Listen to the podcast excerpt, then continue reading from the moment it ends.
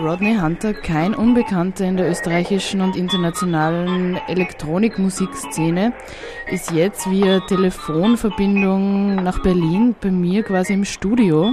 Hallo Rodney. Hi, hi, hi. Hallo, hallo Österreich. Ähm, du bringst in Kürze dein erstes Downbeat-Solo-Album Hunter Files of G-Stone raus. Kannst du dich noch daran erinnern, äh, wann du das erste Mal gedacht hast, ich möchte Musik machen, beziehungsweise ich möchte von Musik leben? Das muss ziemlich früh gewesen sein. Also ich schätze mit 10 oder 11, wie ich in Amerika noch gewohnt habe. Da äh, mein älterer Bruder und Mentor selber irgendwie Musiker war und der halt ständig die ganze Zeit gespielt hat und mein Vater irgendwie auch Gitarre gespielt hat, ähm, habe ich, ich wurde die ganze Zeit halt mehr oder weniger zugedröhnt mit Musik. Äh, mein Vater war nebenbei auch DJ und nahm mich eines Tages in einen Club mit. Da müsste ich ungefähr so elf gewesen sein. Und das war für mich irgendwie so ein beeindruckender Moment, weil halt die Disco-Kugel und die ganzen Funkplatten, was er da gespielt hat und wie die Leute reagiert haben. Und ab dem Zeitpunkt habe ich schon gewusst, also das ist absolut mein Ding. Und anders geht's nicht, das ist meine Bestimmung. Das habe ich halt Gott sei Dank relativ früh irgendwie erfahren und, und Gott sei Dank haben das meine Eltern halt immer supportet. Mhm. Ähm, ja, deine musikalische Entwicklung, also wir haben es eh gerade gehört, mit, mit elf, äh, ist einigermaßen lang und intensiv. Ich möchte jetzt gerne irgendwie die Geschichte aufrollen. Also ich schlage vor, wir fangen ähm, bei der Mordbuben AG an, oder? Aha, okay, meinetwegen. ja, wie war das damals mit der Mordbuben AG? Ähm, ganz einfach, also in Wirklichkeit völliger Brut. Ich habe ich kann, ich habe die Hälfte von den Wahnsinnsdaten habe ich ja gar nicht mitgekriegt, weil ich damals zu dem Zeitpunkt erst 13 war. Ähm, mein Bruder war, wie gesagt, ganze zehn Jahre älter als ich. Der hat bei der AG gespielt und ähm, eines Tages fiel irgendwie der Bassist in der Gruppe aus. Mhm. Und ich ging ja schon seit meinem 10., 11. Lebensjahr, war ich auf dem Konservatorium, sprich auf einer Musikschule und hatte Bass und Schlagzeug als, als Instrumente gelernt. Und er hat mich einfach quasi danach nominiert. Ich so als ahnungsloser Greenhorn, frische 13 Jahren, wurde ich dann quasi mit drei Verrückten in einen Bus gesteckt und bin dann quasi ab dem Zeitpunkt habe ich halt dann so zwei Jahre für die Mordbuben gespielt. Ne? Mhm, also ihr seid dann auch gleich auf Tour gegangen? Genau, also ein, ein, was weiß ich, ein, zwei Proben, dann gleich in den Bus auf Tour. Und dann war ich quasi schon als 13-Jähriger ausgesetzt mit den ganzen Wahnsinnigen. Ne? ja, weiter ist es dann wie gegangen? Da hat es dann die Dr. Morris Creatures gegeben. Ja, genau. Also ähm, da gab es halt dann auch zu der um die Zeit herum, ähm, der Peter und ich, wir sind quasi Nachbarskinder, Peter Kruder und ich. Mhm. Ähm, er spielte damals mit den Sugar Bee in einer Gruppe, die äh, Dr. Morose Creatures hieß. Und da war es mehr oder weniger dieselbe Leier. Ähm, da fiel der Schlagzeuger aus und sie bräuchten, sie brauchten einen Ersatzmann. Und dann hat der Peter halt bei mir angerufen und hat halt gefragt, ob ich da Lust habe, irgendwie einzusteigen. Und das war halt quasi, so stieß ich quasi zu den Dr. Morose Creatures. Ähm, ja, muss ich überlegen, das ist so lang her, muss ich kurz durch den Kopf gehen lassen. Da ähm, ja, aber genau, genau so war es. Also Peter Gruder hat mir mhm. gefragt, ob er Schlagzeuger quasi auch wieder einsteigen will, die Jungs ein bisschen aushelfen und so und das war dann für mich quasi überhaupt kein Thema und ich dachte, ja, liebend gerne. Ne? Dann ähm, quasi von den Mordbuben raus, rein bei den Dr. Morose Creatures, wo wir halt, schätze ich mal, ein, zwei Jahre lang ähm, eher so, so ein bisschen so Surf-Punk-Style irgendwie unterwegs waren, also mit Band, jeder von uns hat irgendwie ein Instrument gespielt, ähm, hatten auch einige Konzerte in Österreich und teilweise in Deutschland. Und ähm, ja, und dann ein paar Jahre später stieß der, der stieß DSL dazu und ab dem Zeitpunkt dann haben, hat quasi dann so diese Hip-Hop-Metamorphose bei uns begonnen. Wie der Sugar P aus Amerika mal mit einem ähm, mit einem Promo-Tape von den Tribe Called Quest mhm. und von EPMD vom ersten Album irgendwie zurückkam, hat uns das halt so fasziniert, dass natürlich das, beziehungsweise das hat halt komplett irgendwie, also auf, zumindest mein Leben halt total verändert und das von Peter, weil wir uns dann alle halt gefragt haben, wie machen die das mit diesen Endlosschleifen und da muss es doch einen mhm. Weg geben, wie das passiert ist und so. Ähm, ja, und dann nach und nach kamen wir halt so drauf, wie das Ganze funktioniert und hatten dann auch schon ein Studio mit Sampler und mit Computer und Plattenspieler Und äh, wie gesagt, nach einer Zeit, wo wir schon irgendwie das durchschaut haben, wie das Ganze geht, dann ist bei uns das Spielen immer weiter in den Hintergrund gedrängt worden, weil wir da eigentlich schon auf der Suche nach dem authentischen Beat waren, würde ich jetzt mal sagen. Und das muss jetzt so, schätze ich mal, 1989, 1989, 1990 müsste es jetzt ungefähr gewesen sein. Mhm, und den authentischen Beat habt ihr dann auch gefunden? Genau, das hat mhm. nicht wirklich lang gedauert und dann haben wir irgendwie ein, ein, Jahr herumprobiert und dann war eigentlich schon unser erstes Album beieinander. Wobei die Gruppe dann Dr. Morose Creatures ihren Namen änderte in The Morose, mhm. weil wir uns halt gleich gedacht haben, wenn sich der ganze Sound irgendwie verändert, dann können wir zumindest irgendwie auch, dann müssen wir halt auch so mit dem Bandnamen uns irgendwie was tun.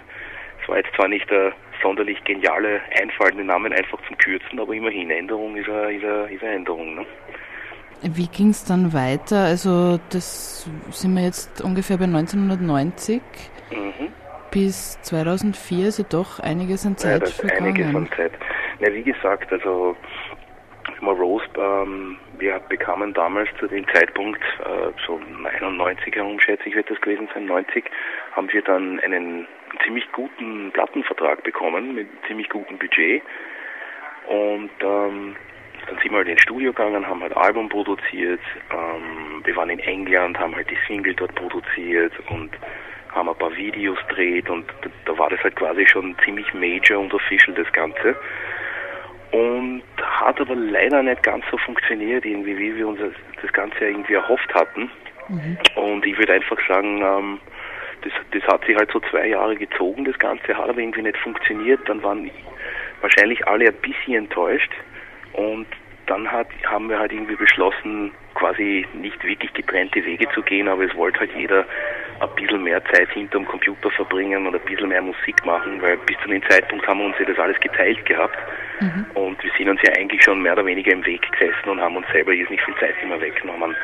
Also hat sich die Gruppe mehr oder weniger aufgelöst und dann ist es nahtlos gleich weitergegangen. Peter hat sich gleich ins Studio gesetzt und hat halt überlegt, was er machen kann und hat halt Musik gemacht. Ähm, da, daraus ist dann quasi die erste G-Stone-Platte entstanden. Ähm, und zur gleichen Zeit habe ich äh, den Werner Geier kennengelernt, der damals bei der Musikbox halt irgendwie äh, eine Hip-Hop-Sendung hatte. Und wir beschlossen, gemeinsam halt Upside zu gründen. Ähm, Was ja ein wichtiger Meilenstein in deiner Musikgeschichte war, denke ich. Genau, also das war auf mhm. alle Fälle eine ganz, eine ganz wichtige Entscheidung, das Ganze zu tun.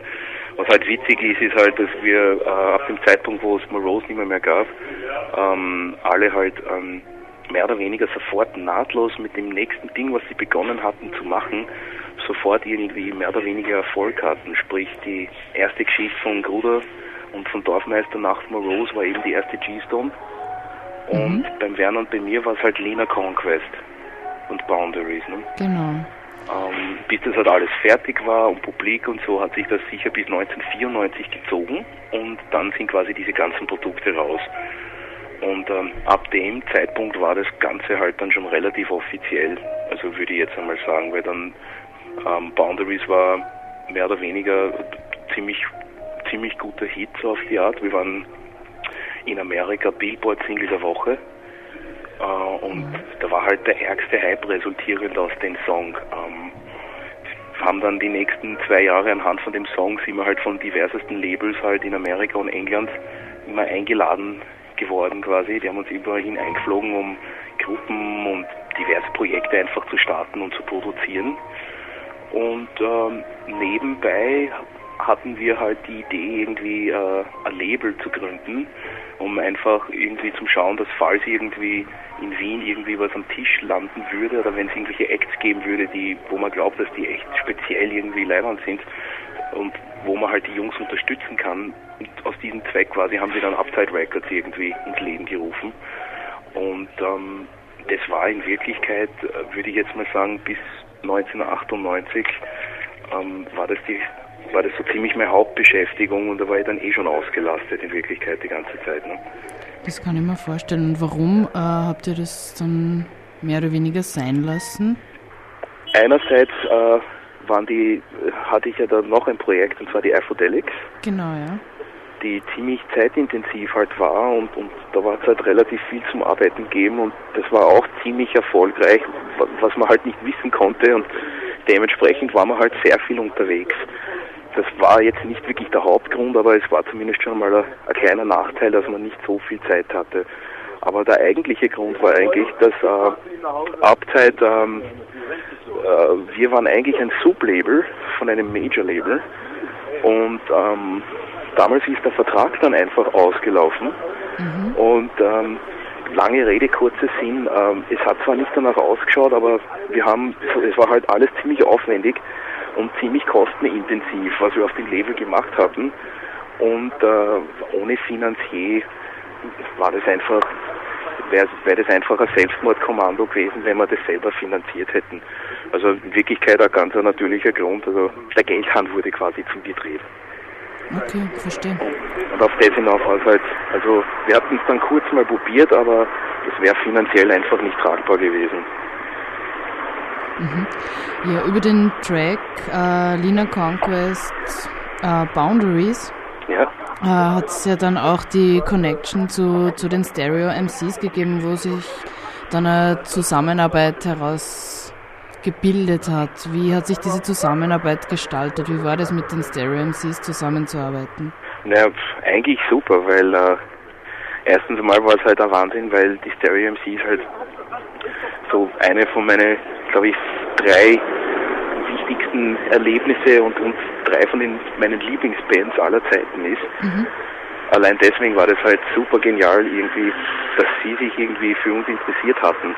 Ähm, die Zusammenarbeit war, war insofern recht witzig, weil, ähm, oder interessant, weil die Stereo MCs eben ein Major-Label hatten mhm. und sie uns quasi als Produzenten mit Lina Conquest unter Vertrag genommen haben.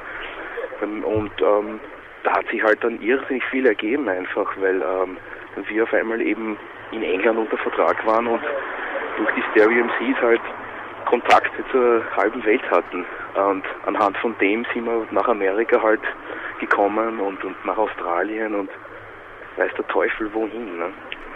Ähm, das war mal das eine, was interessant war und das andere war natürlich auch, es war halt super interessant, einfach im Studio mit den Jungs zu hocken, die man halt indirekt quasi wahrscheinlich selber halt total angehimmelt hat, weil man sie so genial gefunden hat. Und ähm, es war einfach genial, die ganze Zeit einfach mit, wie gesagt, mit den Jungs im Studio zu hängen und einfach Musik produzieren zu können. War irgendwie recht witzig, obwohl nicht ganz einfach. Ne? Aber, aber war auf alle Fälle sehr, sehr, sehr interessant. Mhm. Also das wäre jetzt eh so meine nächste Frage gewesen, was das für ein Gefühl ist, äh, wenn man sich vorher Platten kauft, die Leute anhimmelt und bewundert und dann plötzlich arbeitet man mit ihnen zusammen. Also ihr habt ja nicht nur mit den Stereo MCs zusammengearbeitet, sondern auch mit Della Soul, äh, Dougie Fresh und, und den Jungle Brothers und noch einigen anderen wahrscheinlich. Mhm. Wie war ja, das, das Gefühl? War, also auf alle Fälle super heftig. Es, also der Schock quasi, das hörte ja nie auf. Weil eben zuerst Stereo MCs, dann Taylor Soul und irgendwann einmal bin ich dann einfach zu dem Entschluss gekommen, dass das ja scheinbar wirklich das Normalste auf der Welt ist, wenn man äh, wenn man echt gesegnet ist und ein bisschen Glück und Talent hat und einfach gut ist in dem, was man produziert, dann wird man sowieso die ganzen Leute treffen und kennenlernen. Und ab dem Zeitpunkt, wo mir das irgendwie bewusst worden ist, war quasi die, der ganze Zauber und die Hexerei dahinter war dann auf einmal am Ende. Also die ganze Illusion war eigentlich dann weg, oder?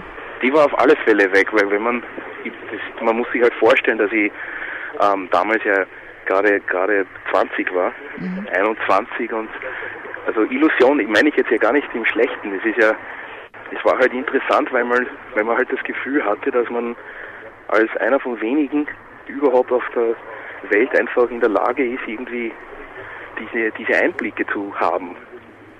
Und ähm, irgendwann gewöhnt man sich einfach an das Ganze und dann ist das Ganze überhaupt nicht mehr, aufregend. Mhm. Okay. es, es, klingt blöd, aber ja, in Wirklichkeit ist es dann so, weil die, äh, die Liste, mir, mir fällt, ich könnte es jetzt ja gar nicht aufzählen, was sich ja Arbeits- oder, oder so zusammentreffmäßig, was sich da ergeben hat in den letzten zehn Jahren. Also das war alles von Stereo MCs angefangen bis über zu äh, JC in Amerika und ganze Def Jam Connection, Puff Daddy, also, also ein, von einem Extrem ins andere halt. Ne? Und dann, dann muss man halt irgendwie denken, naja, entweder ist das alles ein Traum oder naja, na, wahrscheinlich ist es halt so und so habe ich halt das dann irgendwie runtergespielt und einfach so genommen, wie es ist. Glaubst du, dass äh, man in Österreich nur bekannt werden kann, äh, nachdem er im Ausland Erfolg hatte, wie zum Beispiel Falco, oder, oder wie siehst du das? Um, schwer zum sagen. Also es, es geht auf alle Fälle leichter. Es, es klingt blöd, aber es ist sicherlich der leichtere Weg, wenn man gut ist, einfach ins Ausland zu gehen. Weil, ähm, ich, kann, ich kann das schwer erklären, aber wenn man halt wirklich auf einem hohen Niveau arbeiten will, wird man wahrscheinlich in Österreich das Problem kriegen, dass ähm, die ganzen Medien bzw. die Partner, die man braucht, sowas umzusetzen, das wahrscheinlich gar nicht verstehen würden, was man macht, weil dann, wenn man hier auf einem hohen Level ist, dann ist das ja eher ein Hindernis, glaube ich, dass man hier einen Deal oder irgendwas bekommt, ne? weil einfach der Markt hier eben nicht äh, tonangebend ist, sondern eben davon lebt, dass irgendwer anderer den Ton zuerst angibt. Und da ist halt schwierig, wenn man äh, einen Schritt vorwärts machen will, wird es natürlich hier ein bisschen schwer, sage ich mal. Ne? Mhm. Also Aphrodelics, ich kann jetzt nur zum Vergleich nehmen, die, die ganze Aphrodelics-Geschichte hätte von Österreich aus nie funktioniert. Ne? Aphrodelics war eigentlich ein deutsches Signing und äh, anhand von dem waren erst diese ganzen Sachen möglich. Ne? Also von wegen Videos oder vernünftige Budgets einfach haben, dass man überhaupt die Chance, dass man überhaupt die Chance hat, sich irgendwie jemanden mitzuteilen im Ausland. Ne? Es hat da letztes Jahr einen Abstecher gegeben, und zwar in, in den Overground sozusagen. Und das gemeinsam mit Sta Stefan Mörd Designation zur ersten Starmania-Staffel produziert. Wie ist es dazu gekommen und, und wie waren die Erfahrungen, so jetzt plötzlich wirklich im Overground zu sein, sage ich jetzt, ja? Naja, also sagen wir so, der, der Overground in Österreich ist, ist mir auf alle Fälle dem, in dem Moment bewusst worden, dass der ganz anders funktioniert als im Ausland. Mhm. Also es war auf alle Fälle nicht so easy und nicht so so leicht irgendwie das Ganze zum Handeln, wie ich mir gedacht habe.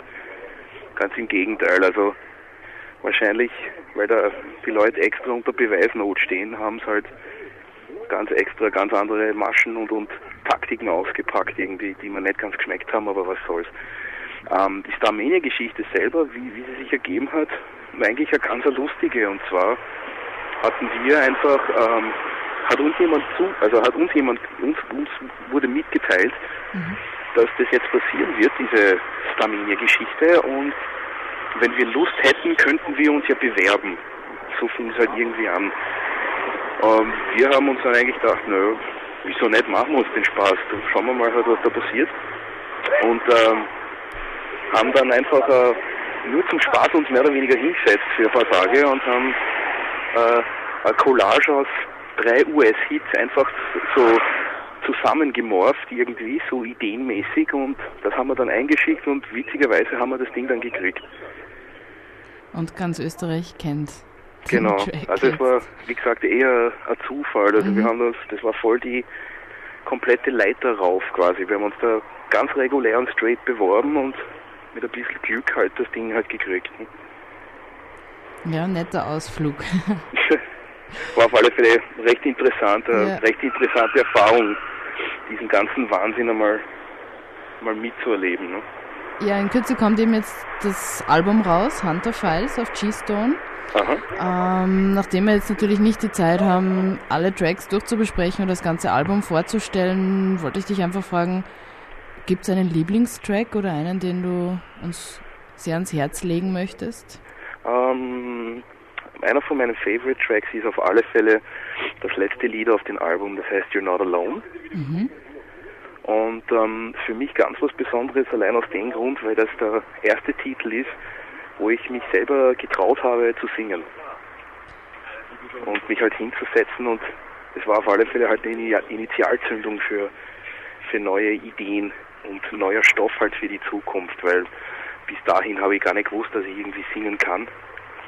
Und einfach sich da hinzusetzen und das zu probieren, verbunden mit einer schönen Geschichte, die mich dazu angeregt hat, dieses Lied so zu schreiben, mhm. ist das sicher auf alle Fälle eins von den Dingen, was bei mir hängen bleiben wird. Ja, wünsche dir einen schönen Abend und herzlichen ja, Dank für deine mich Zeit. Auf alle Fälle für alles. Ja, gern geschehen. Okay, okay. okay. Bis dann. Ciao.